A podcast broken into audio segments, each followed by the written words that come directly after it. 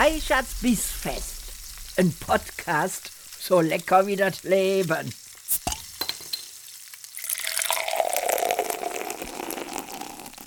Liebe Freunde der gehaltvollen Verdauung, herzlich willkommen bei einer weiteren Folge von Reichards Bissfest. Und heute mit dem zweiten Teil von Reichards Elternabend. Einer Podcast-Folge, die auf einem Twitch-Stream basiert, den wir vor zwei Wochen gemacht haben, bei dem sich alles um Eltern-Kind-Konflikte, die Schule und die wundervolle Zeit der Pubertät dreht. Ich hatte damals drei tolle Gäste zu Besuch. Diejenigen von euch, die die erste Folge schon gehört haben, kennen bereits meine Gäste, aber für diejenigen, die jetzt da vielleicht noch nicht reingehört haben und hier zum ersten Mal reinschneien, ich hatte dabei Alex, eine junge Gymnasiallehrerin, den Eckhard Strecker, pensionierter Lehrer von einer Gesamtschule, auf die auch meine Kinder gehen und den ich dort kennenlernen durfte, und meine große Schwester Regina Reichert-Korbach, die seit Jahren die Erziehungsberatungsstelle im Kreis Minden-Lübbecke leitet. Wir haben die Folge damals in Gänze aufgenommen und das waren über zwei Stunden. Der erste Teil, den findet ihr in der Bibliothek meines Podcasts. Wir steigen jetzt beim zweiten Teil, also ungefähr bei der Hälfte des Podcasts ein. Und ich wünsche euch ganz viel Spaß beim zweiten Teil von Reichards Elternabend. Ja. Super, super spannend. Also gerade jemand, der ja aktuell nicht in einer Beziehung ist, wie ich, ne, kann ja sehr schön über seine vergangenen Beziehungen reflektieren. Und äh, da gebe ich dir eins zu eins recht. Man schiebt sich so gerne in einer Beziehung die Probleme hin und her, ne, anstatt zu überlegen, wie kann man da gemeinsam jetzt für sorgen, dass beide eine gute Zeit haben, schubst man dem einen das rüber, was einen gerade selber stört und umgekehrt. Und ich könnte die Frage, die ich dir jetzt stelle, Regina, eigentlich auch aus Gründen ähm, äh, selber beantworten. Aber was sind denn für dich, gerne auch für, für euch drei insgesamt, so No-Gos in der Erziehung? Also Sätze zum Beispiel, die man nicht sagen sollte. Sätze, die vielleicht auch wirklich Dinge kaputt machen und die man ganz schwer wieder äh, eingefangen kriegt. Was würdet ihr da mitgeben? Weil wir haben wirklich einen super aktiven Chat gerade. Es kommen Dutzende Kommentare und ach, mein Vater, meine Mutter und ach, damals und und und. Also ich glaube, das ist ein guter Zeitpunkt, die Frage mal an euch zu stellen. Ja, alles, was ich sag, alles, was die, die, Persönlichkeit verletzt, ja, was nicht um Verhalten geht. Das Verhalten kann einen ja mal nerven, dann kann man auch mal sagen, du nervst, aber ähm, wenn ich so Zuschreibungen äh, los sage immer wieder, ähm, keine Ahnung, du taugst nicht, aus dir wird nie was. Ähm, Ach, mir fallen Gott sei Dank gar nicht so viele ein. Ich gebe das mal in die Runde, da werden die anderen bestimmt noch mehr zu wissen. Ja. Mein Sohn schreibt gerade in den Chat, Satz, den ich nicht hören will, räum dein Zimmer auf. Ja. Regina. So. Echt, ja.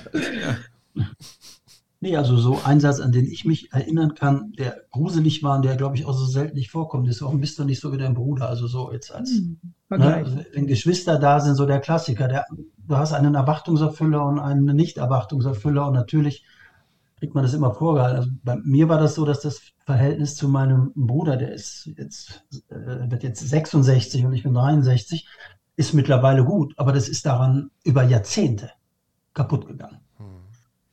Ne? Und ich glaube, dass man gerade bei Geschwistern, wenn man dann, wenn man dann ein Kind hat, was ein weniger Problem hat, dass so ein Satz gar nicht so selten fällt. Und das, das ist äh, so ein gefährlicher Satz, weil der halt auch die Solidarität, die Geschwister eigentlich haben sollten, komplett kaputt haut. Mhm. Ja. Also für mich ist ein absolutes No-Go, wenn man nicht einen Spalt die Tür offen lässt nach so einem, nach einer Auseinandersetzung. Also wenn man dem Kind das Gefühl gibt, ähm, ich bin von dir enttäuscht, das, was du gemacht hast, ist schlecht, ähm, und ich dann dem Kind nicht die Möglichkeit gebe, ähm, zu mir das Gespräch zu suchen und äh, ja, das Gefühl gebe, ich bin nicht mehr für dich da. Jetzt, ich bin für dich nicht mehr ansprechbar. Mhm. Also, dass es gar nicht weiß, wie es eigentlich aus der Situation wieder raus kann. Ja, also ich erlebe schon in der Arbeit, dass das natürlich passieren kann. Man kann mal sehr gekränkt sein durch etwas, gerade was Jugendliche so raushauen. Die können uns ja, die kennen unsere wunden Punkte und die, die können uns wirklich bis ins Mark treffen. Das ist so. Ne? Und wenn Eltern dann mal sehr emotional reagieren oder weinen, beleidigt sind und so, das darf alles passieren. Man kommt da ja auch wieder, man kann sich dafür entschuldigen, man kann, ähm, das Kind kann ja auch mal äh, lernen, äh, sich zu entschuldigen. Das erlebe ich auch häufig, gerade in der Trennungsberatung, dass ich Eltern da habe, die überhaupt keinen Fehler zugeben können. Das lernen ja Kinder eigentlich schon und das lernen sie am Modell. Ja, die sind manchmal von äh, Eltern umgeben, die eben auch den Entschuldigen immer woanders suchen. Ne?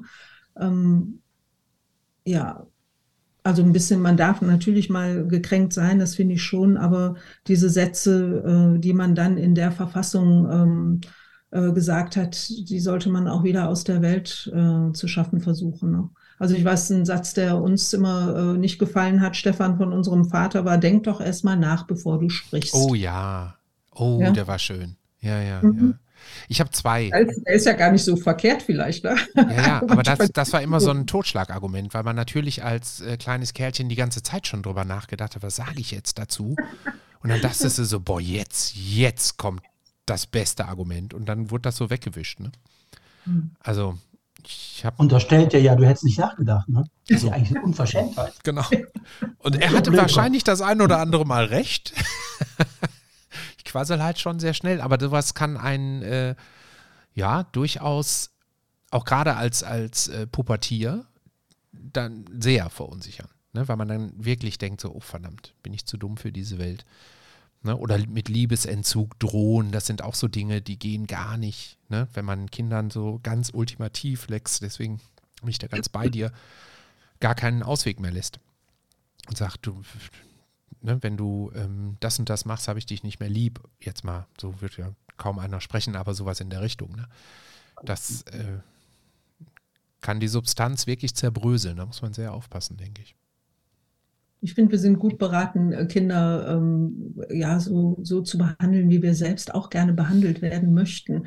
Wenn äh, ich äh, wehre mich oder ich kann nicht gut mit diesem äh, mit dieser stillen Treppe zum Beispiel umgehen. Ja, dass mein Kind da hinsetzt und es soll jetzt erstmal darüber nachdenken, was es denn falsch gemacht hat. Ja, wenn ich finde, dass jemand was falsch gemacht hat, dann, dann sage ich das halt und dann je konkreter ich das beschreiben kann, umso besser. Ne? Äh, ja.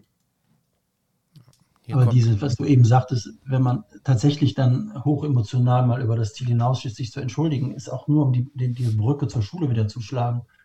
Das sollten Lehrer auch hinkriegen. Und mhm. das, das schafft, wenn man tatsächlich mal, ich kann mich ja nicht davon freisprechen, dass in 35 Jahren Berufszeit ich nicht Situationen hatte, wo mir das passiert ist. Also ich jüngerer Lehrer war sicher häufiger als nachher. Aber dann zu erkennen, dass man sagt, pass mal auf, Leute, ich habe einen richtigen Scheißtag gehabt oder gerade im Moment und ihr habt mich auf den falschen Fuß erwischt. So darf ich mit euch nicht reden und wir müssen zugucken, ähm, dass wir wieder auf Null gehen, alle beide, beide Seiten und wir wieder von vorne anfangen. So Situationen können im Nachgang eine Nähe schaffen, die vielleicht vorher gar nicht da war. Ne, und das deswegen auch das vielleicht so, so, ein, ne, so, ein, so ein Ratschlag an, an Lehrer grundsätzlich, bis zum Schluss habe ich jeden Konflikt, der aufgekommen ist, auch wenn die gut ausgegangen sind, trotzdem hinterher immer noch mal überlegt, gab es eine Stelle, wo es eine Alternative gegeben hätte. Und Situationen, die wirklich dann sehr verhärtet waren, da muss man sich fragen, an welcher Stelle habe ich den falschen Weg eingeschlagen? Denn ich bin der, der das besser können müsste als das Kind, qua meines Amtes. Ne? Und wenn das dann verhärtet, habe ich an irgendeinem, an irgendeinem Punkt vergessen, genau hinzugucken. Denn das Ziel von jedem Konflikt muss ja die Versöhnung sein.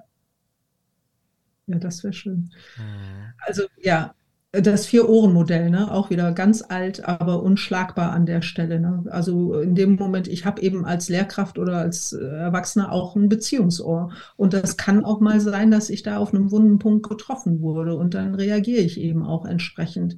Und das kann man herrlich miteinander wieder analysieren. Ne? Das ist immer so das Ergebnis, finde ich, bei dieser äh, Konfliktanalyse, dass man äh, irgendwann so einen Punkt erreicht, wo man merkt, alle hatten irgendwie recht, aber dann ist es trotzdem Bach runtergegangen. Mhm. Ja? Und dann, da ist man nie nur Opfer und nie nur Täter und so. Da sind wir gleich bei dem Thema Mobbing mhm. vielleicht. Ähm, das ist viel spannender, mal zu gucken, ja, wie ist das gekommen? An welcher Stelle fühlte ich mich gekränkt? Also wo war ich auf dem, der Beziehungsebene?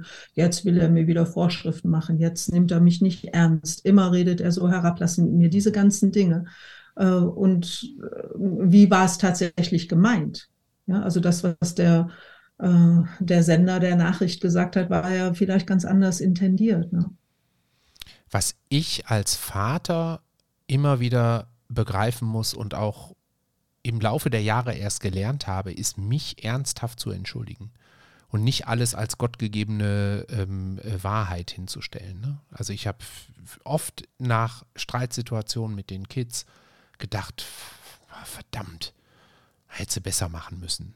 So, habe dann aber den Mund nicht aufgekriegt, weil war noch zu genervt oder was auch immer, ja. Und heute, wenn wir uns streiten, dann bin ich sehr schnell an der äh, zur Stelle und entschuldige mich wenn ich das Gefühl habe, das ist jetzt nötig, ja. Und ich habe das Gefühl auch immer stärker, ähm, weil meine Kids ja größer werden und mir viel besser auch einen Spiegel vorhalten, als das ein Achtjähriger kann oder eine Fünfjährige. Ja, das ähm, ist etwas, wo ich auch immer alle nur motivieren kann, hört nicht auf, an euch zu arbeiten. Also es ist ja, wird ja immer nur schöner dadurch. Also es wird ja immer entspannter.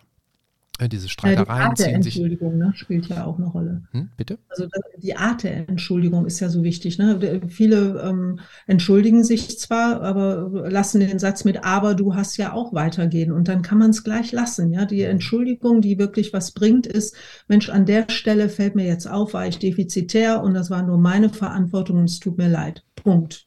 Und nicht, aber du hast ja auch vorher und ich hatte ja tausendmal gesagt, dann kann man es lassen. Es kommt nicht an. Mhm. Ja, es kommt nur an beim anderen, wenn man das so da einen Punkt setzt und das möglichst auch ernst meint, ne? nicht als, als Methode anwendet, sondern da authentisch ist an der Stelle. Und dann rollt der Ball, ich, jetzt in dem Beispiel, ins Feld des Kindes und dann hat das Kind psychischen Raum zu gucken, Mensch, was war denn mit mir los? Und muss ich mich vielleicht auch für was entschuldigen? Oder gibt es da was, wo ich nicht drauf stolz bin? Ne? Ich erlebe das jetzt gerade bei meinen beiden, das sage ich jetzt nicht, weil die vielleicht immer noch zuhören, aber eigentlich ist die Bildschirmzeit abgelaufen, wahrscheinlich sind die schon raus. ähm, sondern äh, das ist tatsächlich so, ich genieße das sogar sehr, dass die jetzt endlich mich auch richtig reflektieren. Also, nee, spiegeln. Dass, dass die mir wirklich sehr deutlich zeigen, ey, meinst du doch jetzt nicht ernst? Also ich sehe schon am Gesichtsausdruck, wenn ich in die falsche Richtung abbiege. Und das, das finde ich sehr, sehr lehrreich und auch sehr hilfreich. So, also das ist eine die sagen uns alles, was wir wissen müssen, und zwar von klein auf. Wir sind nur oft nicht in der Verfassung, das zu hören ja. oder zu verstehen oder an uns ranzulassen. Manchmal ist es genau das, ein Kind sagt was und da muss man nicht noch groß deuten, sondern es sagt uns das, was Sache ist. Du bist zu streng, du bist zu laut, du hast nie Zeit. So. Mhm. Du interessierst dich ja sowieso nicht für mich. Du hörst ja gar nicht richtig zu, wenn ich dir was sage. Hm. Was ich ähm, begriffen habe, ist, dass wir an irgendeinem Punkt in unserer Erziehungsphase mit Kindern, so ich bin jetzt natürlich wieder bei dem Eltern-Kind-Thema, müssen wir davon wegkommen, dass Kinder in dem Moment zu funktionieren haben, in dem wir als Eltern endlich Zeit für sie haben. Ne? Also wir haben alle so ein stressiges, volles Leben und so oft geht mir über die Lippe, nee, nee jetzt kann ich gerade noch nicht. Ich muss gerade noch mal eben, warte mal, ich mache eben noch die E-Mails. Oh, ich muss gerade noch die Nachricht. Ne? Also immer wenn Bedürfnisse an mich herangetragen werden, habe ich tausend gute Gründe, weil es geht ja um Geld verdienen oder es geht um Arbeit, in, ne? was auch immer. Und die sind wichtiger als die Bedürfnisse des Kindes. Und wenn das berufliche Bedürfnis bei mir dann erledigt ist und ich den Kopf frei habe, dann sage ich so, jetzt höre ich dir zu und dann muss aber auch gefälligst das Kind funktionieren und abliefern. Das erlebe ich nicht nur bei mir, sondern das erlebe ich bei nahezu allen Freunden und äh, bekannten Familien um mich herum. Und das äh, ist etwas, wo ich auch nur dringend vorwarnen kann.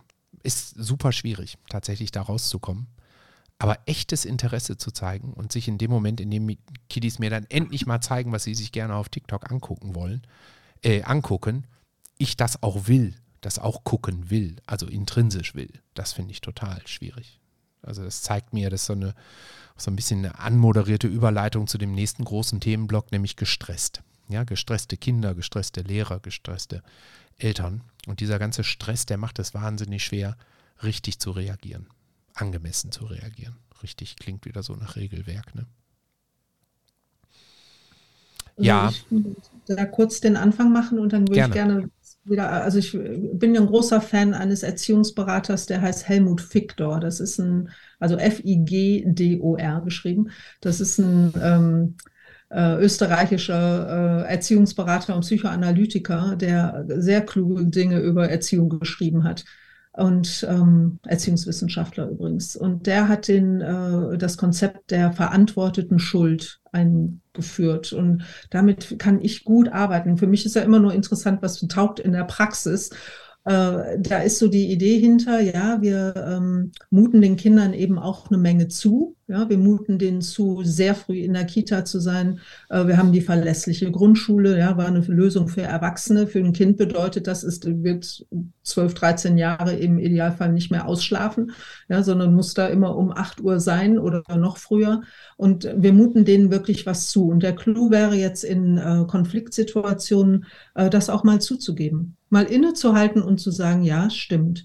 Ich mute dir da jetzt zu, dich meinem gestressten Alltag, meinem Zeitplan so anzupassen. Ähm, und das gelingt nur, wenn wir auch sagen können, das haben wir uns als Gesellschaft gut überlegt. Ja, das hat einen Sinn. Ja, also so wie wir Schule nicht in Frage stellen, wir würden dann sagen, ja, wir als Gesellschaft haben entschieden, es gibt die Schulpflicht und das haben wir uns gut überlegt. Das ist zu deinem Wohl, also ab in die Schule. Ja, dann können wir auch mit einer guten, klaren Haltung da stehen und um, ähm, das Kind wird das tun. Ja, mit Ausnahmen, ja. Aber so diese Haltung, die ist wahnsinnig wichtig. Ja. Und wenn wir dann aber feststellen, und ich glaube, das stellen wir immer mehr fest, an allen möglichen Positionen in dieser Gesellschaft, dass wir es eigentlich nicht mehr verantworten können, was wir da gemacht haben. Ja. Manche politischen Entscheidungen, die gefällt wurden, die Art, wie wir leben, dass beide Elternteile oft zu viel arbeiten, dass die Medien so einen Riesenraum angeben. Es gibt ganz viele Beispiele. Dann müssten wir eigentlich in der Theorie auch losziehen, um die Rahmenbedingungen zu ändern, damit wir das äh, ja, dann doch wieder dem Kind gut äh, verkaufen können. Denn wir müssen ja, wir müssen den Kindern was zumuten. Das ist auch okay, ja. Und Kinder lernen auch nur Probleme zu lösen, wenn sie mal welche haben. Wir müssen die nicht alle für die aus dem Raum, aus dem Weg äh, räumen. Ne? Aber ähm, was können wir eigentlich noch verantworten an Stress, den wir Kindern aufbürden? Mhm. Auch Hausaufgaben und so. Also jetzt gebe ich ab. Ja, Eckart, du hast ein bisschen Distanz jetzt zwischen deinem täglichen Stress ja, und deinem ich habe an der Gesamtschule nie Hausaufgaben aufgegeben. Ja. Hör auf. Habe ich nie gemacht, weil ich, das ist ja auch eine Ganztagsschule und ich habe gesagt, wenn man eure, eure Stunden zusammenrechnet, die ihr in der Woche in der Schule verbringt, arbeitet ihr genauso viel wie ein ganz normaler Arbeitnehmer, mit dem Unterschied, ihr kriegt kein Geld dafür und ihr seid deutlich jünger. Und Klar, man kann schon mal, das habe ich auch gemacht, Sachen im Internet zur Verfügung stellen, wenn sich jemand auf eine Mathearbeit vorbereiten will. Das habe ich halt unterrichtet damals. Ähm, aber auch das nur als Angebot. Und Hausaufgaben werden meiner Meinung nach auch, zumindest bei den, bei dir, äh, Lex, in der Oberstufe ist das eine andere Nummer, weil die sind ja auch viel älter. Aber ein 10, 11, 12-Jähriger muss nicht zu Hause auch was machen. Das wird meiner Meinung nach komplett überschätzt. Gut, jetzt wird mir ein Englischkollege zu Recht sagen, aber Vokabeln lernen müssen die, ja. Aber ab und an mal Vokabeln lernen, wenn die Eltern das gut machen, kann man das spielerisch am Wochenende machen und sonst was, ohne dass die Kinder das richtig merken. Aber so richtig Hausaufgaben aufgeben, äh, mal zu, Hausaufgaben aufgeben, wo die zu Hause nochmal eine Stunde dran sitzen, dann sind die zum Teil in Vereinen und weiß der Teufel irgendwas. Die haben ja einen Freizeitstress dann in dieser komprimierten Zeit, die noch übrig bleibt. Ähm, das, finde ich, kann man so einem jungen Menschen eigentlich nicht zumuten. Nee, finde ich auch. Also bei uns haben die Kinder in der Unter- und Mittelstufe auch keine Hausaufgaben, weil es eben auch eine Ganztagsschule ist.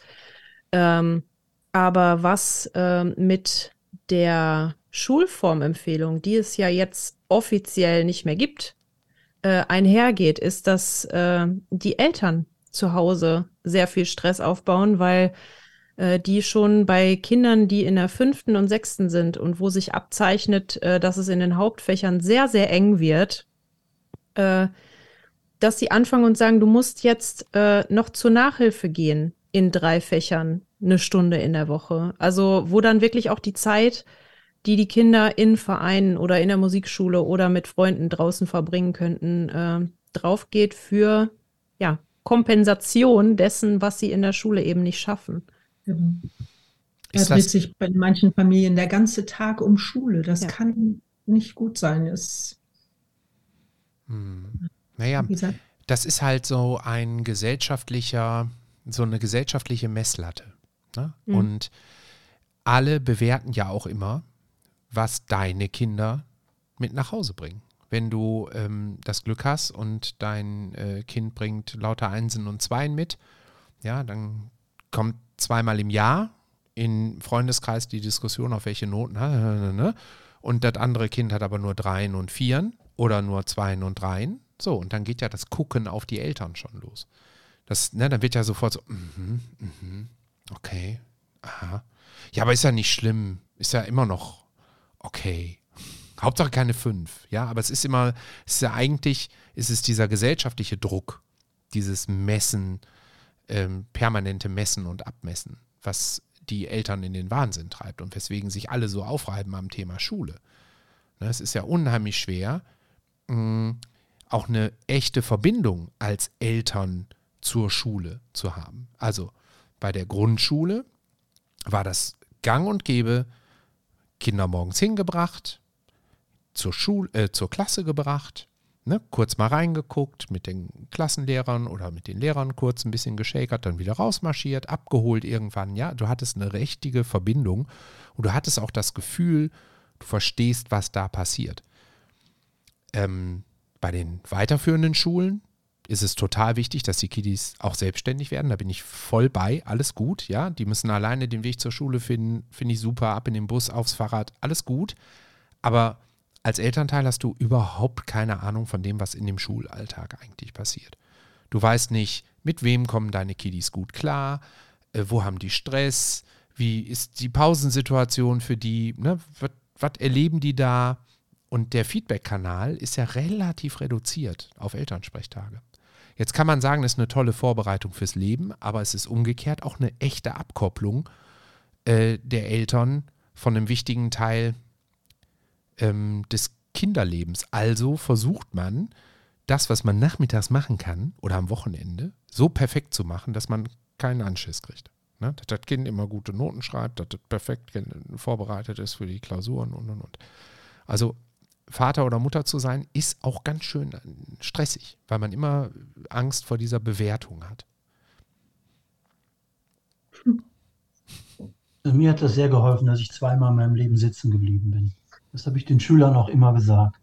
Wenn die schlechte Noten haben, habe ich immer gesagt, die erste Arbeit, die ich auf dem Gymnasium geschrieben habe, war eine Mathearbeit und in der war nichts richtig. Ich weiß bis heute noch, es waren römische Zahlen und das Einer-System. Ähm, die römischen Zahlen habe ich verstanden. Mittlerweile im Einer-System ist es immer noch schwierig. Da war nichts richtig. Ich habe gesagt, und guck mal, jetzt stehe ich hier vor euch und äh, bin Lehrer und äh, so dramatisch ist das gar nicht. Jeder haut mal so eine Arbeit daneben und, und äh, diesen Druck, Stefan, was du sagst, habe ich den Eindruck, dass, äh, dass die Leistungen von Schülern mittlerweile in den, in, in den Bereich des Statussymbols gekommen sind und das finde ich fatal. Weil Kinder sind kein Statussymbol. Also ich habe ja selbst drei Kinder, die mittlerweile auch erwachsen sind, ich bin schon Großvater. Und ähm, wenn eines meiner Kinder eine schlechte Note nach Hause gebracht hat, was zugegebenermaßen auch nicht so oft war, war halt immer die Frage, Stört dich das? Hast du eine Idee, wie du das ändern kannst? Und dann überlegen wir zusammen. Aber nicht sagen, wie kannst du nur eine 5 nach Hause bringen? Das hätte ich auch nie glaubwürdig machen können. Dafür habe ich viel zu viele nach Hause gebracht. Und wenn dann, wenn dann auch Eltern, wenn dann Schüler zu mir sagen oder, oder auch Eltern, ja, da hat jetzt da nur eine 3, konnte ich auch immer noch sagen, meine Eltern hätten wahrscheinlich Champagner aufgemacht, wenn ich meine 3 nach Hause komme. Ne, und das wird alles, finde ich, viel zu übersteigert. Und den, den, äh, den, den Druck, den die Kinder in der Schule haben, ist zu 70 Prozent Druck, der von zu Hause in die Schule geschleppt wird.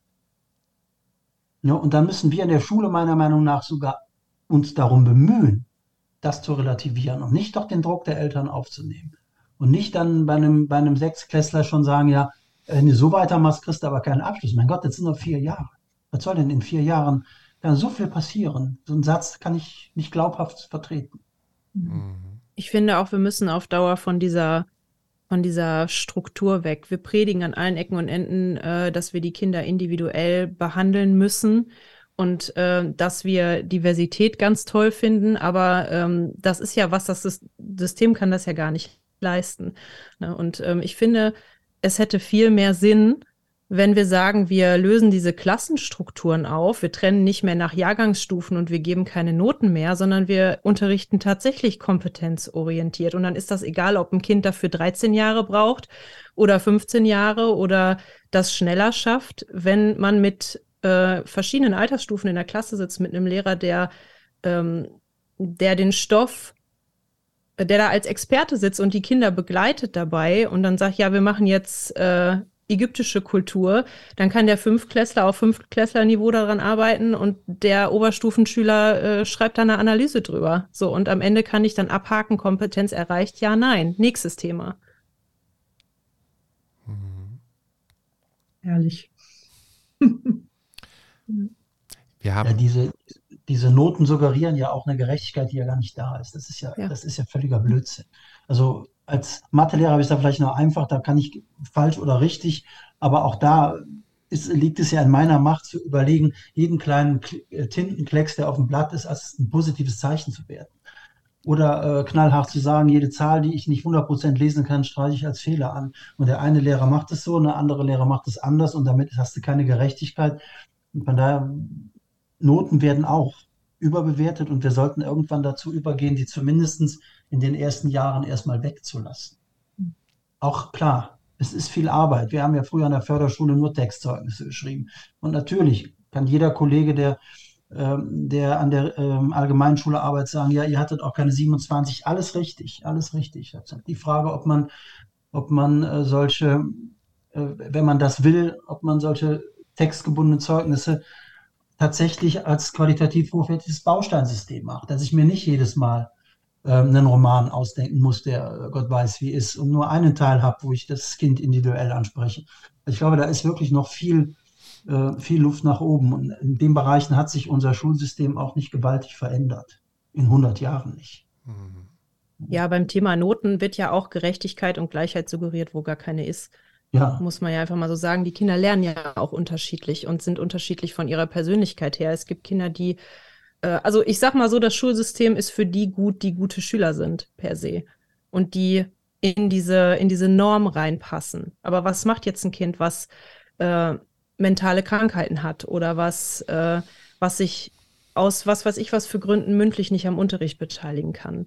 Oder ja, ich kann nur ein Stück weit kompensieren mit Integrationshelfern, mit Nachteilsausgleichen und so weiter.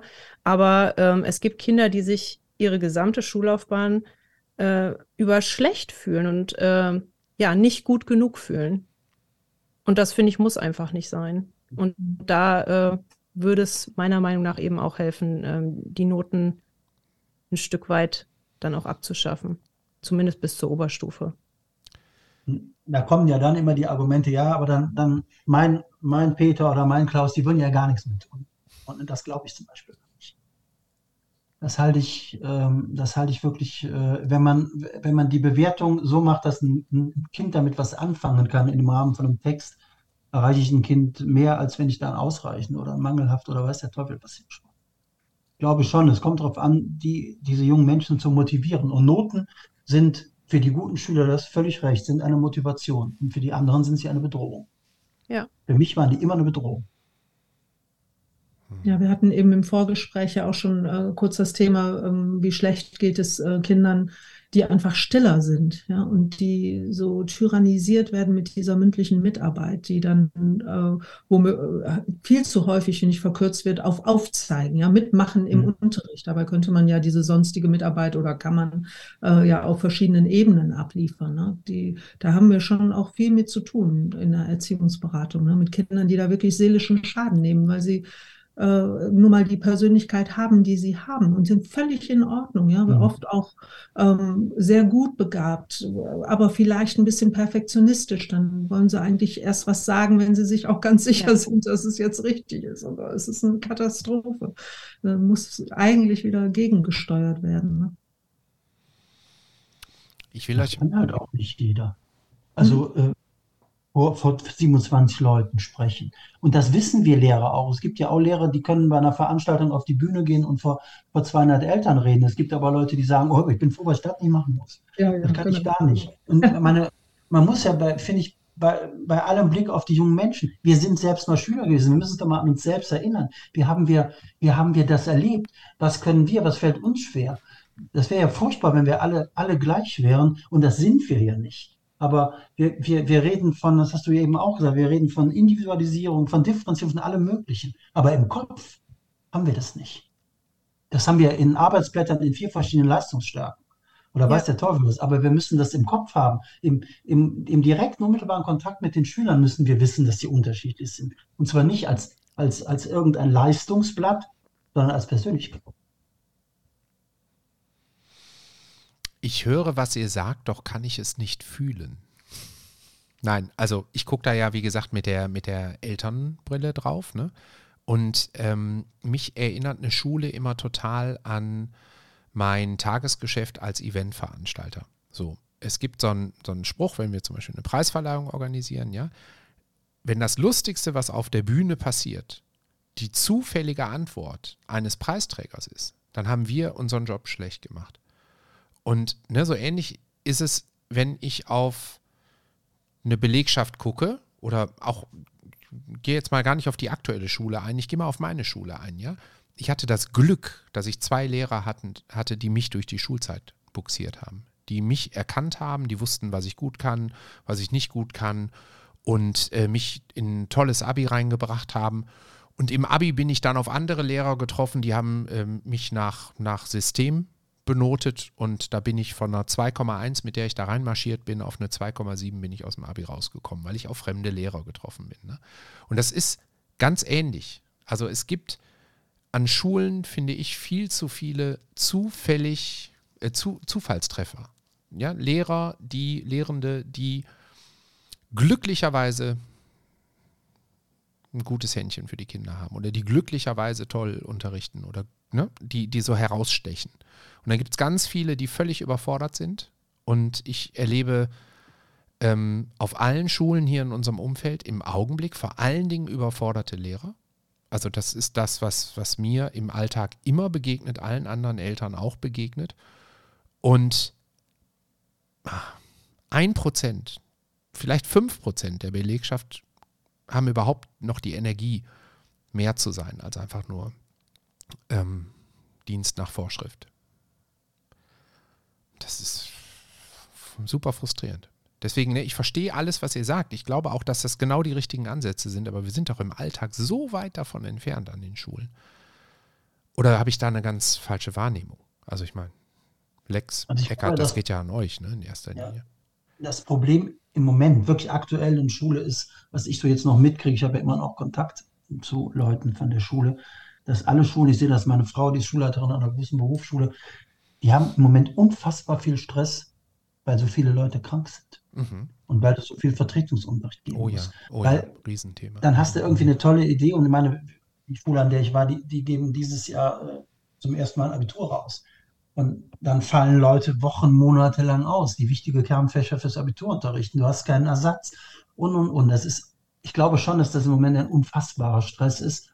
Dann hängen dir die, äh, die Eltern im Nacken auch zu Recht, ja, durch Corona haben die Schüler viel versäumt. Auch das ist ja, wo, wobei ich tatsächlich glaube, äh, wahrscheinlich werde ich jetzt wieder gelünscht von der Lehrerschaft, das ist ein Mythos.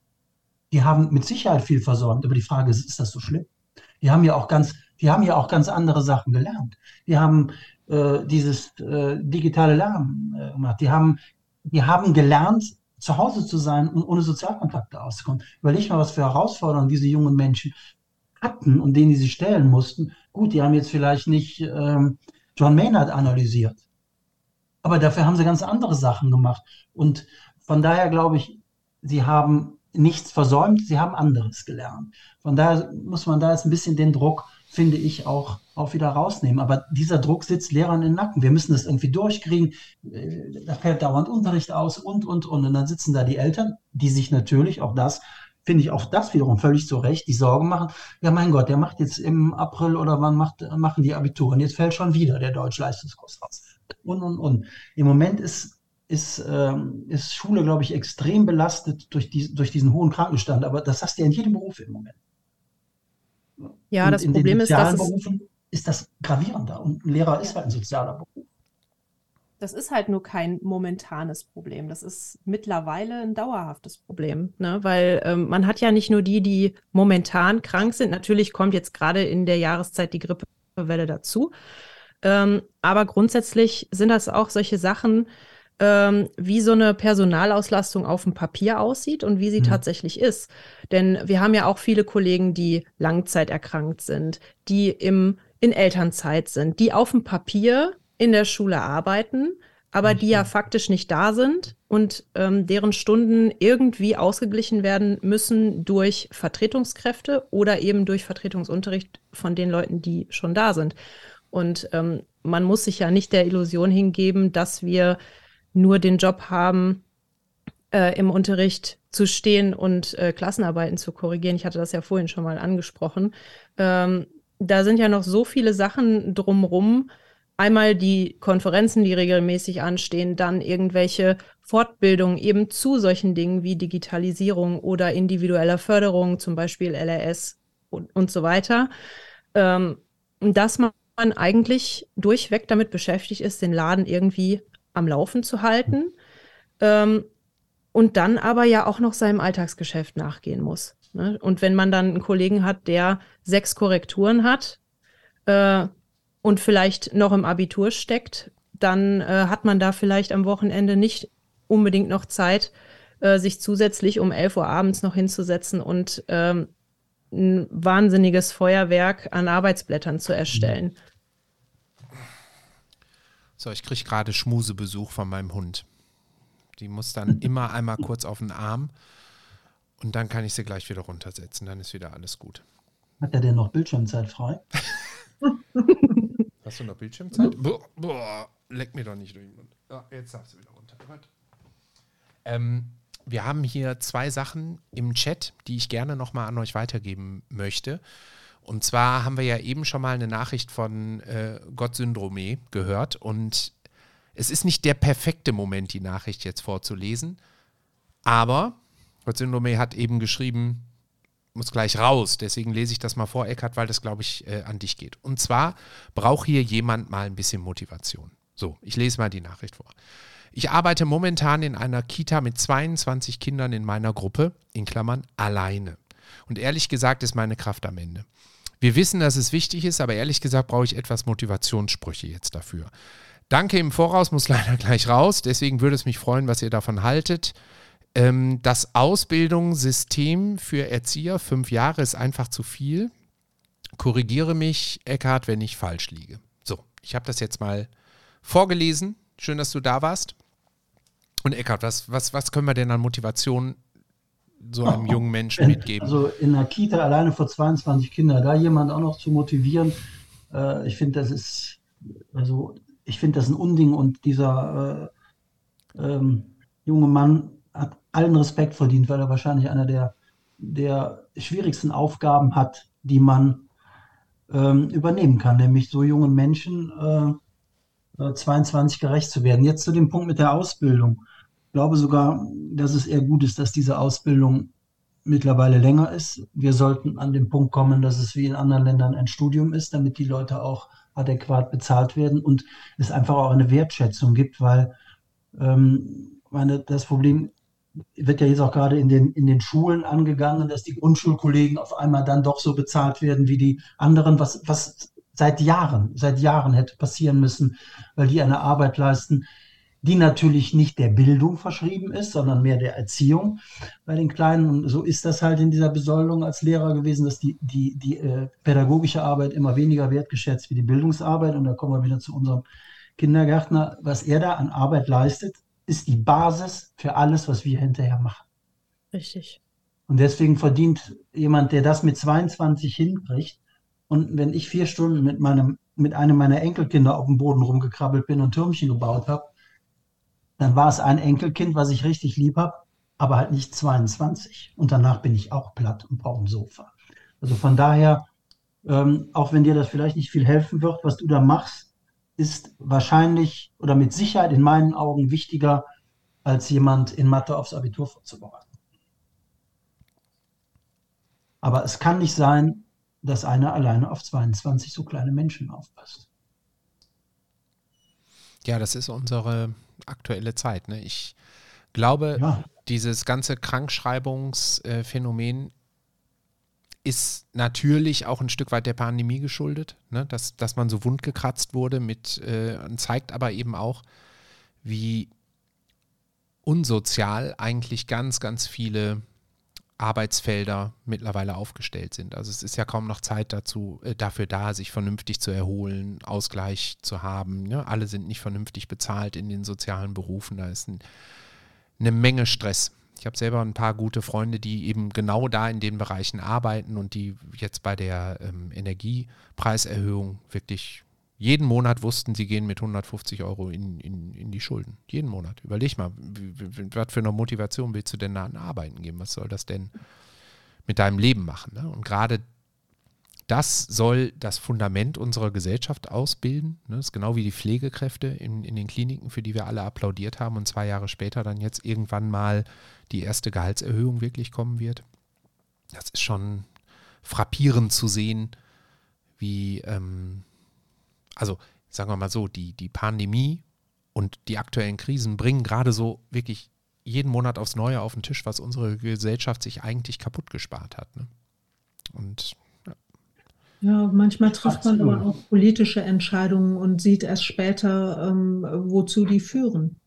Ja, also diese Idee, Kinder unter drei vermehrt in die Kindergärten zu nehmen, die, keine Ahnung, finden vielleicht Leute gut. Ich bin da nicht so begeistert von aber oder es sind wirtschaftliche Zwänge, die dahinter stehen, aber jetzt fehlen die Fachkräfte. So, was machen wir denn jetzt?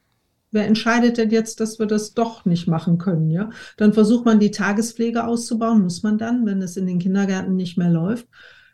Ja, aber es sind auch nicht unendlich viele Menschen, denen man sehr kleine Kinder anvertrauen kann, die ja auch zu Hause nicht erzählen können, was habe ich da eigentlich erlebt. Das ist nochmal ein ganz eigenes Kapitel. Ja. Hm. Das ist vor allem ja auch kein Motivationsproblem. Wenn man schon in einem Job sich befindet, wo man einfach weiß, dass man das, was man leisten muss, eigentlich alles auch überhaupt gar nicht schaffen kann und dann das Gefühl hat, dass man über Nacht nur in der Lage ist, seine Batterien bis 20 Prozent aufzuladen und dann von dir erwartet wird, dass du 150 Prozent Leistung bringst. Das kann ja nicht funktionieren. Mhm. Und dann braucht man sich auch nicht zu wundern, wenn man körperlich vielleicht nicht mehr so widerstandsfähig ist und äh, ja, sich dann mit dem Kopf unterm Arm dann noch reinschleppt. Ja, ja.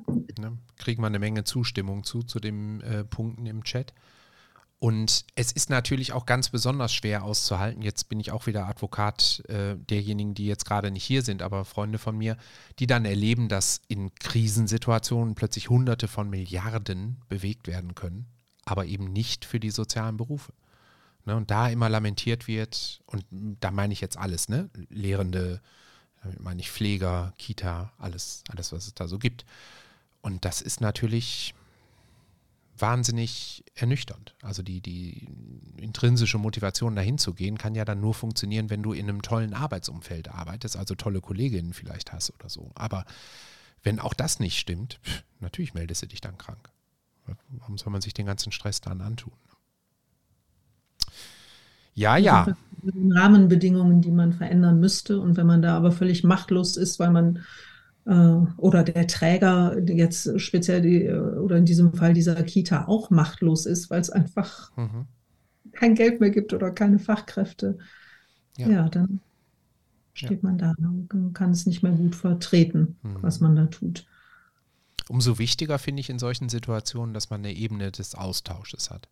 Ne? Also, dass es nicht ein Gegeneinander ist, also zum Beispiel jetzt wieder in der Schule, Eltern gegen die Lehrerschaft, sondern dass man Plattformen schafft, auf denen man sich austauschen kann, sich trifft und die Menschen hinter der Funktion kennenlernt. Ne? Weil ganz häufig auch in Gesprächen, die ich hier ähm, im Freundeskreis führe, sich eine wahnsinnige Wut, Unverständnis Richtung Lehrer aufbaut, weil die gar nicht wissen, wie kann das denn sein? Ne? Was ist denn da los? Und umgekehrt Lehrer super frustriert sind, weil sie von den Eltern eigentlich gar nicht mehr Teamplay mitkriegen, sondern nur noch Frust rübergeschubst kriegen.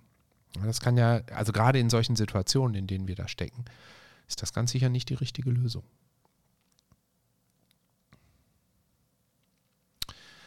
Ja, ja deswegen, ja. Um, um an diesen Anfang zurückzukommen, ist es wichtig, dass Lehrer in der Elternarbeit besser ausgebildet werden. Denn diese Zerwürfnisse, die du beschreibst, haben etwas damit zu tun, dass die Kompetenz fehlt, eine Elternarbeit so durchzuführen, dass die Leute auf deiner Seite sind, dass du mit denen arbeitest. Und letztendlich kann man auch immer nur sagen, wenn ich was bewegen will, kann ich es nur mit den Eltern zusammen bewegen und nicht gegen die Eltern. Und ich muss, egal wie Eltern mir gegenüber auftreten, und da habe ich in, in, durch die Schulform, an denen ich gearbeitet habe, schon das ein oder andere Abenteuerliche erlebt. Aber im Regelfall muss man erstmal davon ausgehen, hinter dem Auftreten von Eltern steht als erstes die Sorge um das Kind. Ob die die so adäquat vorbringen, wie ich mir das in meinem Wertekanon vorstelle, ist doch dabei völlig uninteressant. Das ist die Sorge. Da hat jemand Sorge um sein Kind und die Sorge muss ich erkennen und mich nicht an, an irgendeinem Auftreten von Eltern festhalten und dann sagen, so, so, so lasse ich nicht mit mir reden oder weiß der Teufel was. Ich habe ja noch auch viele von diesen krisenhaften Elterngesprächen, wenn das Kind in den Brunnen gefallen war, musste ich ja versuchen, da irgendwie dieses Kind wieder aus dem Brunnen rauszuholen. Aber das werfe ich auch Kollegen nicht vor. Aber das müssen Leute lernen. Dieses Miteinander muss man, dass man das hinkriegt, das muss man lernen. wenn ich die, meine, der, der Unterschied zwischen Eltern und Ärzten ist ja, jeder war mal Schüler, aber es war nicht jeder Arzt. Das heißt, die Kompetenz von einem Arzt anzuerkennen, ist viel einfacher oder auch von einem Automechaniker. Aber wir sind ja alle schon mal Schüler gewesen. Also wir wissen ja eigentlich, glauben wir, wie Schule und wie Lehrer funktionieren. Und das ist das, warum unsere Kompetenz als Lehrer auch mehr in Frage gestellt wird. Aber damit müssen wir einfach leben. Und wenn wenn wir das Eltern vorwerfen, dann verlieren wir Eltern und deswegen. Und man darf ja auch nicht vergessen, dass die Eltern ja auch in erster Linie das mitkriegen, was die Kinder zu Hause erzählen. Ja. ja. Ach, da darf ich noch zwei Sachen anfügen. Mhm. Ich hatte äh, das Glück, dass unsere Kinder tolle äh, Grundschullehrer hatten. Einmal ein Mann, einmal eine Frau.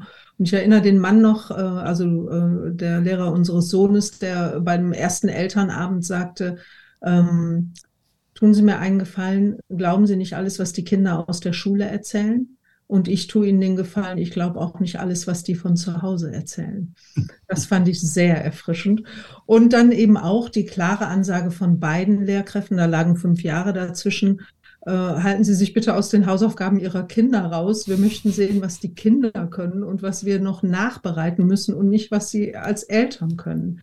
Ja, wenn sie, wenn die Kinder das so gar nicht machen wollen, dann können wir darüber sprechen, ne, wenn die da in eine Verweigerungshaltung gehen, aber wir möchten nicht äh, perfekte Hausaufgaben sehen. Und da höre ich jetzt immer mal wieder von Eltern, dass sich da was geändert hat, dass Lehrkräfte da andere Ansagen machen.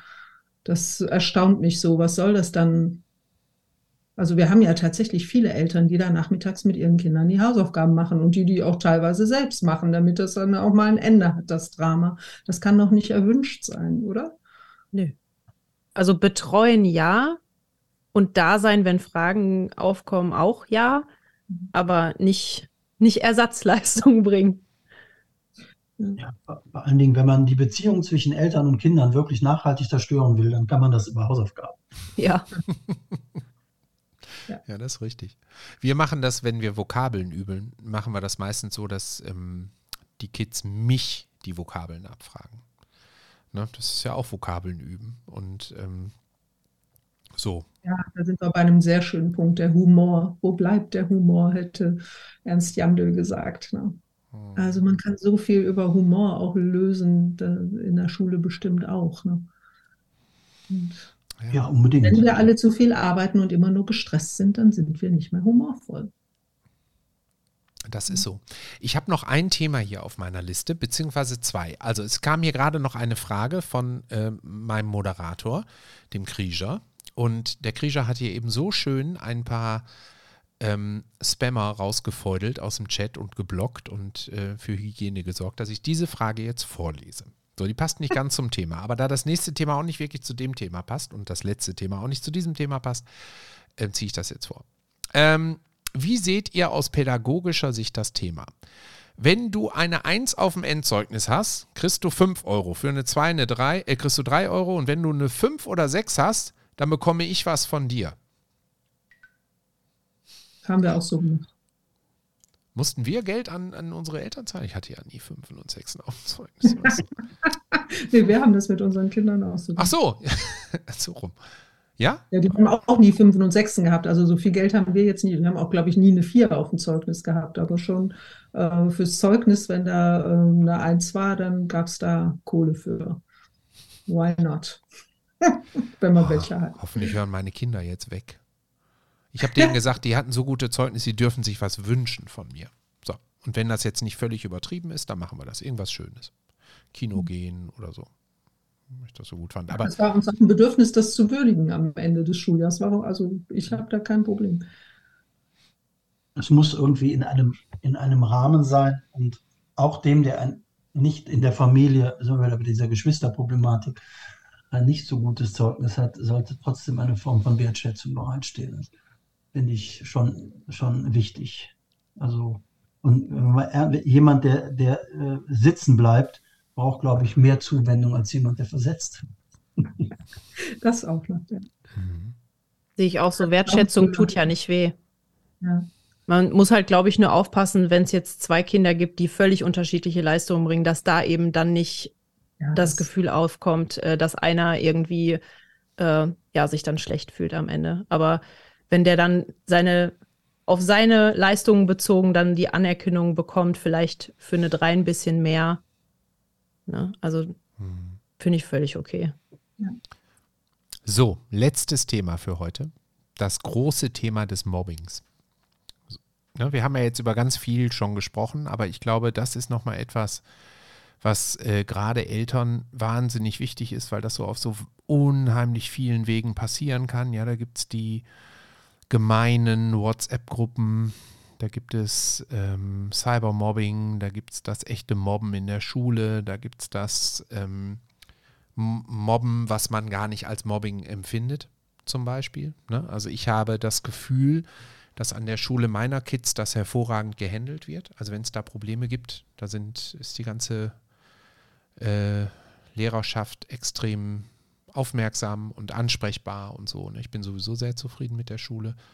Aber ich kann mir vorstellen, dass das zum einen für die Kids ein Riesenproblem ist. Also es ist mit Sicherheit spannend, mal zu gucken, was kann man eigentlich Kindern als Tipps geben. Und äh, dann würde mich interessieren, wie geht ihr da als Lehrende mit um? Ja, und was machen wir als Eltern? Also drei, drei Themenkomplexe. Wer will denn mal einsteigen? Ja, also bei uns läuft das äh, über die Schulsozialarbeit. Da ähm, gehen die Schulsozialarbeiter in die Klassenstufen rein, äh, auch in mehreren Jahrgangsstufen ähm, und ja, machen dann solche Workshops mit den Kindern, auch äh, zum Thema Cybermobbing. Und ähm, ja, also die warten nicht, bis so ein Fall auftritt, sondern machen da auch tatsächlich äh, Prävention. Mhm. Hast du denn selber in deiner Zeit da jetzt schon erlebt, dass das mal eskaliert ist? Also musstest du auch schon mal selber als Lehrerin eingreifen und sagen, was stimmt denn hier nicht mit euch? Glücklicherweise nicht, nein. Hm. Eckart, wie ist es bei dir? Ähm, also ich denke, der, der erste Schritt, wenn es, wenn es noch nicht so riesig groß ist, ist natürlich, die haben ja an der Gesamtschule die sogenannte Klassenteamstunde einmal pro Woche, wo halt Probleme, die es in der Klasse gibt, nach einem bestimmten Schema durch die Schüler bearbeitet werden. Also da sitze ich als, als Lehrer oder Lehrerin, sitze ich da eigentlich nur als letztes Korrektiv bei, aber meine Rolle sollte eigentlich die sein, dass ich da nur Zuhörer bin und die Schüler das in einem bestimmten System machen. Was ich einmal gemacht habe in einer Klasse, in der ich selbst gar nicht Lehrer war, weil hinter diesem Mobbing ja oft auch dann schon so eine Eigendynamik bei den Eltern entstanden ist. Dass da auch schon so Sachen sind, dass man tatsächlich versucht, alle, jenseits der Schulzeit, alle Eltern und die Kinder an einen Tisch zu kriegen. Der größte Kampf ist dann natürlich klarzumachen, wir haben ja Gesprächsregeln, die müssen alle einhalten. Interessanterweise erlebst du in so Situationen oft, dass die äh, Eltern ein größeres Problem haben, die Gesprächsregeln einzuhalten als die Kinder. Mhm dann weißt du auch schon, welches Rollenvorbild da jetzt zum Tragen kommt. Und dann wirklich gemeinsam versuchen, auch erstmal anzusprechen, was verletzt und warum verletzt dich. Wie fühlst du dich, wie fühlt sich der andere? Und das wirklich in einem Kontext wichtig, finde ich, mit den Eltern zusammen. und nicht die Kinder isoliert, weil, weil halt, äh, was äh, Lexe eben auch schon sagte, manche Dinge werden ja zu Hause erzählt, die sind auch ganz anders, als sie wirklich waren. Und um, um, um diese, dieses Teekesselchen, was bei solchen Dingen ja immer stattfindet, zu durchbrechen, weil ich es immer für gut, wirklich mal alle an einen Tisch zu holen, die damit direkt involviert sind.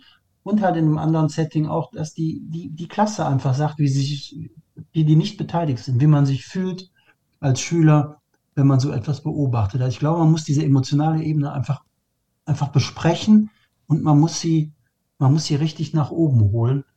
Und wenn es ganz hart ist, halt wie gesagt, mit den Eltern dabei. Runder Tisch.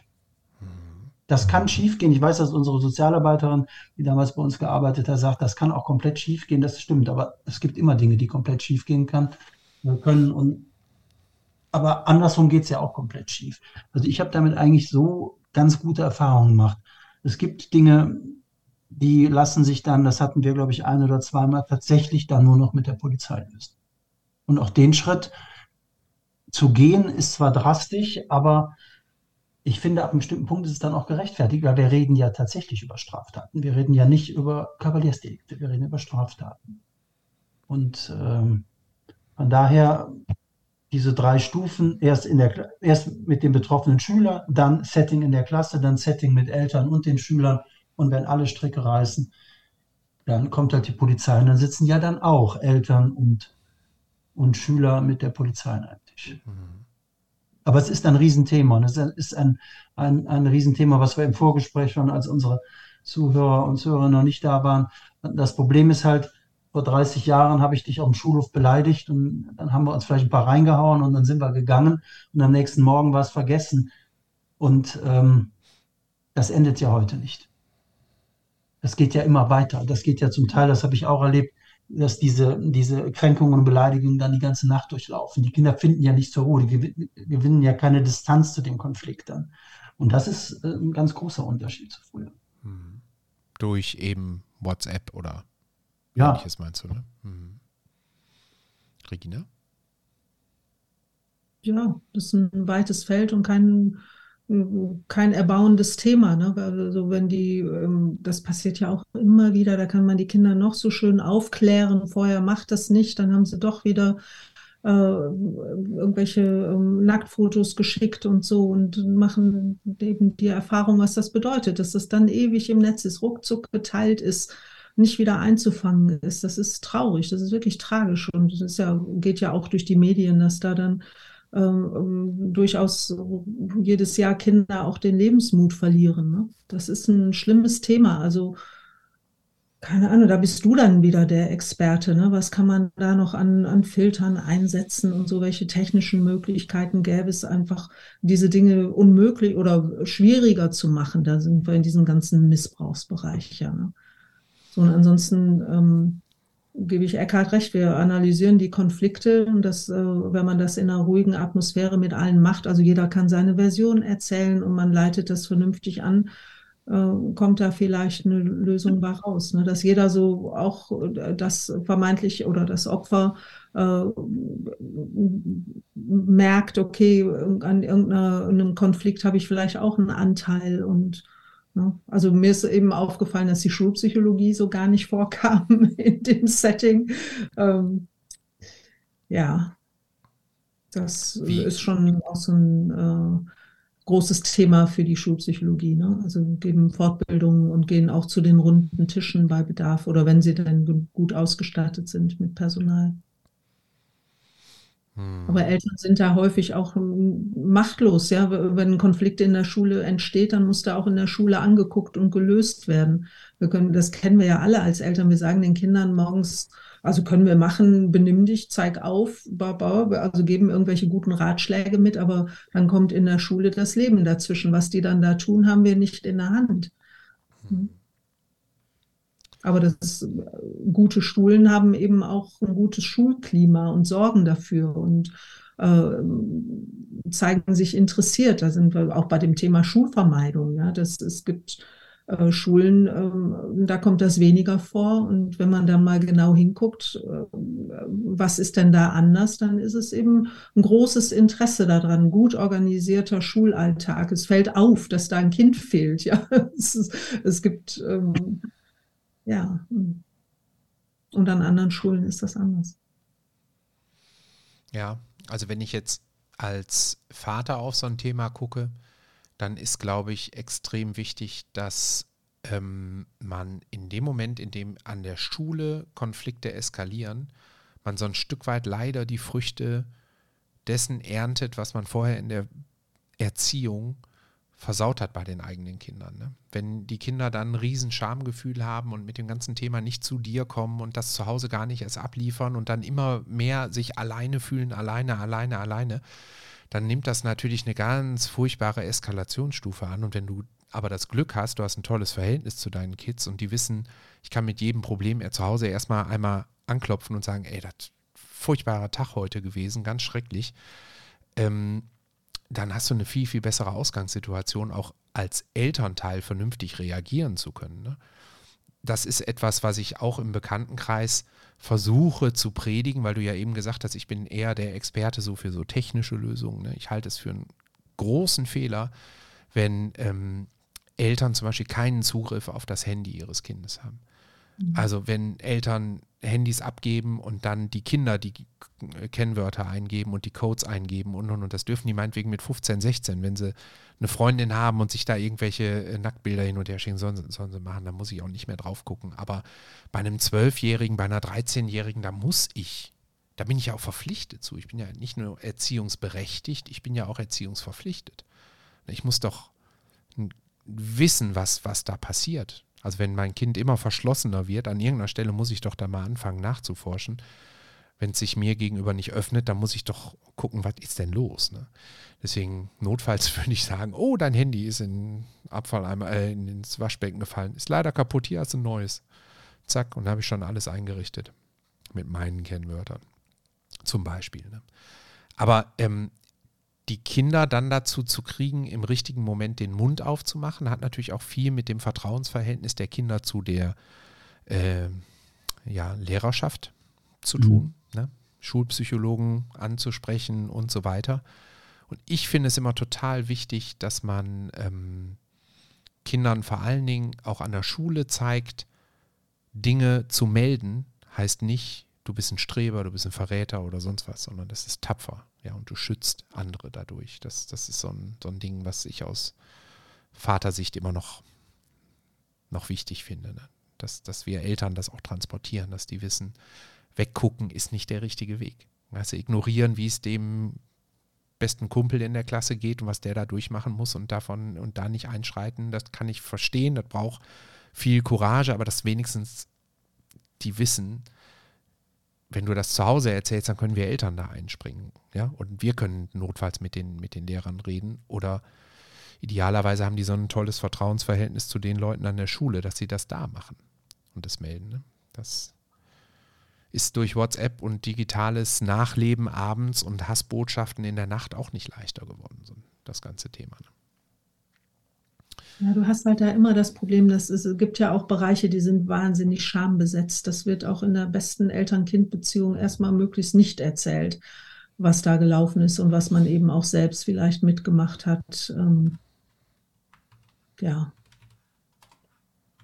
also ich glaube, das Beste ist Präventionsprogramme so wie Lions Quest und Klassenstunden und so, dass ein Klima herrscht, in dem offen gesprochen wird, in dem man über Zivilcourage spricht. Wie schwierig ist das denn, da jetzt gegen so einen Bully äh, sich zu positionieren und so. Äh, wenn die Kinder da keine Worte für haben und das nicht auch schon mal irgendwie so ein bisschen einüben konnten und so, dann geht das auch noch mal schneller den Bach runter, glaube ich. Mhm.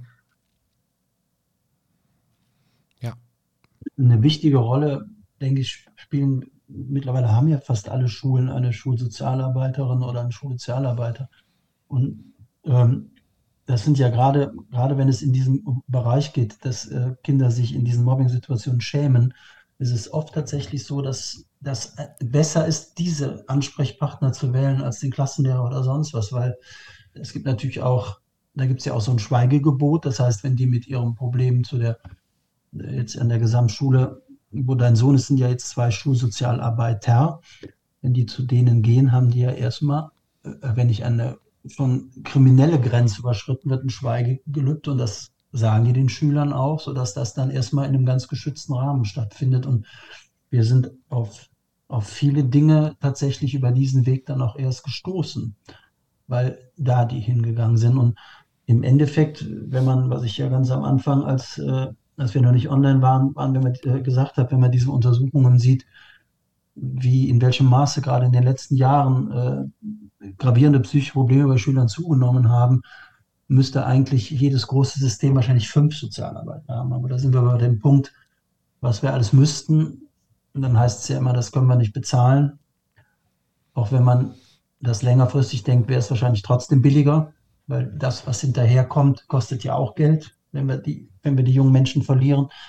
Und ähm, von daher glaube ich, gerade in der, in der jetzigen, auch so krisenbehafteten Zeit, haben wir ja auch eben drüber geredet, können die Schulen nicht genug von diesen wirklich vor Ort sich permanent befindenden Sozialarbeitern brauchen, um diesen jungen Menschen irgendwie noch zu helfen, wenn sie nicht mehr wissen, wie es weitergeht. Ja, und klar, man, man, sollte im Unterricht auch mal versuchen, ohne das an einem konkreten Beispiel festzumachen, was ist eigentlich der Reiz von Mobbing? Wo kommt das her? Warum, warum macht man das? Denn da sind wir wieder bei meinem Lieblingswort. Da geht es ja auch nur um Macht, um Kränkung. Aber der, der da kränkt, ist ja oft selbst auch jemand, der Kränkung erfahren hat. Die machen das ja nicht, weil sie denken, boah, ich will jetzt mal ein Arschloch sein. Ähm, und diese Dinge, da muss man eine Sensibilität für mit, mit den Kindern entwickeln. Und das ist natürlich schwer, das altersgerecht hinzukriegen. Das ist im fünften Schuljahr eine andere Hausnummer als in der elf. Aber die Probleme sind ja in allen Jahrgängen dann da. Das ist denke ich, äh, es müsste viel mehr, gerade, gerade dadurch, dass sich diese, diese äh, Zahlen so verändert haben, müsste das viel mehr auch Teil eines, eines Sozialcurriculums sein, was eine Schule hat. Vielleicht sind so Dinge auch wichtiger als, weiß ich nicht, Satz des Pythagoras oder so. Den das ist bei uns aber ähm, auch Bestandteil des praktischen Philosophieunterrichts. Ne? Da geht es ja auch viel um Gemeinschaft, Konflikte und so weiter. Mhm. Also das ist schon drin, Gott sei Dank. Ist das ein freiwilliges Fach bei euch? Mhm. Philosophie? Nein. Mhm. Das ist, es war ja ursprünglich als Ersatzfach gedacht mhm. äh, für die, die nicht äh, am Religionsunterricht teilnehmen können, aus Gründen. Mhm. Ähm, aber mittlerweile äh, ist das, ist das ein sehr etabliertes Fach, was eben äh, die Kinder, die auch keine Konfession haben oder die sich eben mit, ähm, ja, mit den religiösen Themen unwohl fühlen, auch äh, dann belegen können. Ne? Also es läuft parallel zum Religionsunterricht. Hm. Spannend. Mhm. Spannend, spannend und so vielschichtig. Ihr Lieben, jetzt aber mit dem Blick auf die Uhr. Wir haben gerade die magische 10 Uhr geknackt. Ich würde jetzt sagen, wir kommen mal so langsam, aber sicher zum Ende. Aber, das mache ich immer total gerne. Jetzt haben wir ja den ganzen Abend hier über Schule, Erziehung, Konflikte etc. gesprochen und ich finde, das ist ein Thema, da kann jeder von euch noch so einen schönen Abschlusssatz, so einen Ratschlag noch mitgeben, ja, dass wir das Thema noch mal so ein bisschen so einmal zusammen zu Ende denken können. Ne, wie, wie eben im Chat gefragt wurde, so ein Satz, der uns motiviert, der die Welt verbessert, sodass ja. alle Leute, die uns heute Abend zugehört haben, danach die Welt verändern. Sowas. Sowas stelle ich mir jetzt vor. Ich will den Erwartungsdruck nicht zu hoch setzen, so, aber das ist so ungefähr das, was ich, was ich jetzt erwarte. Nein, ganz im Ernst. Haben wir noch in der Schule. Haben wir noch, am liebsten anders hingucken. Haben wir noch etwas, was ihr in dem Zusammenhang unbedingt erwähnen wollt, was noch gesagt werden muss? Also aus meiner Sicht ist es immer entscheidend, wenn man ähm, ja, wenn man eben miteinander redet, miteinander kommuniziert und äh, eben nicht erst diese ähm, diese Parteien entstehen lässt, die gegeneinander sind, sondern dass man eben von vornherein klarstellt, dass man im Prinzip ja das Gleiche möchte, nämlich das Kind möglichst gut durch die Schulzeit zu bringen und äh, dass man eben auch mal fünf gerade sein lässt und weiß, äh, dass jeder, der an diesem System beteiligt ist, ein Mensch ist mit Bedürfnissen und nicht jeden Tag so funktionieren kann, wie es im Buch steht und ähm, ja, viele Sachen einfach viel zu persönlich genommen werden, wo es, wo sie eigentlich gar nicht persönlich äh, genommen werden dürfen und müssen, weil eben jeder sein Päckchen zu tragen hat. Ja, da nicke ich. Regina? Mir fällt nichts ein. Soll ich das alles nochmal wiederholen? Also hört euren Kindern zu, nehmt euch genug Zeit, äh, sorgt gut für euch selbst ähm, als Eltern jetzt. Ne? Hm. Legt auch mal selbst die Handys weg und die iPads und die Computer.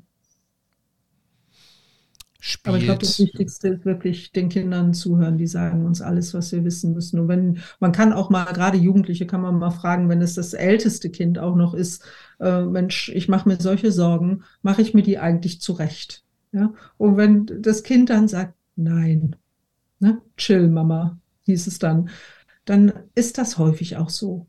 Ja, die Kinder, äh, denen kann man auch sagen, Mensch, ich mache das zum ersten Mal, ich mache mir halt viele Sorgen und du bist der Einzige, sage ich den Jugendlichen immer, du bist der Einzige, der die Sorgen der Mama nehmen kann. Ich kann da wer weiß was erzählen, aber äh, ja, und dann ganz eher selten haben die Kinder das wirklich gar nicht mehr im Griff oder so. Man kann von seinen Kindern auch eine Menge lernen. Hm. Ja, das finde ich, finde ich sehr schlau, ne? Dass man gerade den Erstgeborenen auch mal zeigt, ey, das ist für mich auch das erste Mal, deswegen heißt du auch so. Und gib mir mal einen Ratschlag. Wo stehen wir? Was machen wir? Was läuft gut? Was läuft schlecht? Und dann Vertrauen. Ne? Vertrauen, ja. wir sagen ja so, pauschal ab 14 ist Erziehung mehr oder weniger gelaufen. Und in der Regel ist unter dieser ähm, vielleicht etwas rauen Schale alles da, was man mitgeben konnte, ist alles da. Und dann muss man darauf vertrauen oder sollte das versuchen. Mhm. Und meistens hat man Glück. Man kann auch Pech haben, dass da was aus dem Ruder gelaufen ist, aus welchen Gründen auch immer Drogen genommen wurden oder so. Aber in der Regel, in der Mehrheit der Fälle müssen gar nicht immer auf die Skandale, sondern auf den Alltag gucken. Ist eigentlich alles gut. Mhm. Eckhard? Ähm, also ich denke, Schule sollte sich nicht so wichtig nehmen und mehr ähm, so einem Dienstleistungsgedanken folgen und nicht vergessen, unsere Kunden, die wir zufriedenstellen wollen, sind die Kinder. Das ist auch ein spannender Ansatz. Ja. Das sind Kunden. Hoffentlich sind meine Kinder jetzt schon im Bett und hören das nicht. Die drehen ja durch, wenn die jetzt Montag in die Schule kommen und denken, ihr seid alle nur Dienstleister. Uiuiui. Nee, aber ja, das ist schon recht. Wir, ne? Die Idee dahinter ist ja, wir sind für die Kinder da. Die, ja. Und wir, Schule tendiert zu, zu, sehr dazu, als System die Kinder äh, äh, irgendwie in, in, in, in, begrenzte Käfige reinzustopfen und das, wir müssen viel mehr auf, auf die gucken und gucken, was die brauchen und nicht immer nur daran denken, kriegen wir jetzt auch noch demnächst das nächste Bröckchen Curriculum in diese Köpfe rein. Denn wenn ich jetzt in die Runde frage, na, an was können wir uns denn erinnern, was wir damals alle in 13 Schuljahren, bei mir waren es ja sogar 15 gelernt haben. Na, ihr? ich bin sowieso, was mein Schulwissen angeht, bin ich völlig lost. Ich habe bei meinem Schulwissen eine ähnliche Erfahrung wie bei meinem Studium. Ich habe gelernt, Dinge zu lernen. Aber die Dinge, die ich gelernt habe, habe ich vergessen. Größtenteils. So. Aber ja. ich weiß, wie ich sie mir beibringen kann. Das, also ich habe die, die, die Kompetenz gelernt, Dinge selbstständig lernen zu können. So, das würde ich, würd ich heute so sagen. Und das ist ja schon mal nicht schlecht eigentlich. Ne? Nee. Mhm. So, jetzt haben wir wieder ein Feature. Wir sind schon wieder auf der Startseite, haben wieder über 1000 Leute, die uns zugucken. Aber wir machen jetzt trotzdem Schluss. So ist es nämlich. Es war mir ein Richtfest. Und mein Sohn hat gerade noch in den Chat geschrieben, ich will kein Kunde sein. Was machen wir denn damit jetzt? Such den anderen Laden. Genau. Selbst schuld. Und Lumen, meine Moderatorin, hat geschrieben, jetzt möchte ich Digimon gucken und Mo ist schuld. So, da kommt nämlich auch der Name her. Größter Digimon-Fan der Welt, der Junge. Alles klar. Ihr Lieben, es war toll. Vielen Dank, dass ihr euch die Zeit genommen habt. Wir haben, ich habe selten so einen aktiven Chat hier gehabt und auf ganz vielen Kanälen sind mir Nachrichten noch zugeschickt worden. Paul, ich habe es gelesen. Vielen, vielen Dank über die WhatsApp-Nachricht, habe ich mich sehr gefreut. Tobias schreibt hier gerade auch noch, hey, sehr interessanter Stream war das. Das freut mich. Schönen Abend noch zusammen lese ich hier und bis die Tage war ein richtig guter Talk. Also das geht natürlich auch an euch drei. Schön, dass ihr dazu beigetragen habt. Es war mir ein Richtfest. In diesem Sinne, ich drücke jetzt erst auf den Stopp-Knopf beim Podcast, dann beende ich den Stream und dann können wir uns nochmal vernünftig verabschieden. Ne? Aber Danke in die Runde. Tschö, tschö. Schönen Abend noch für alle. Ja. Tschüss, schönen Abend noch. Reichards Bissfest. Ein Podcast so lecker wie das Leben.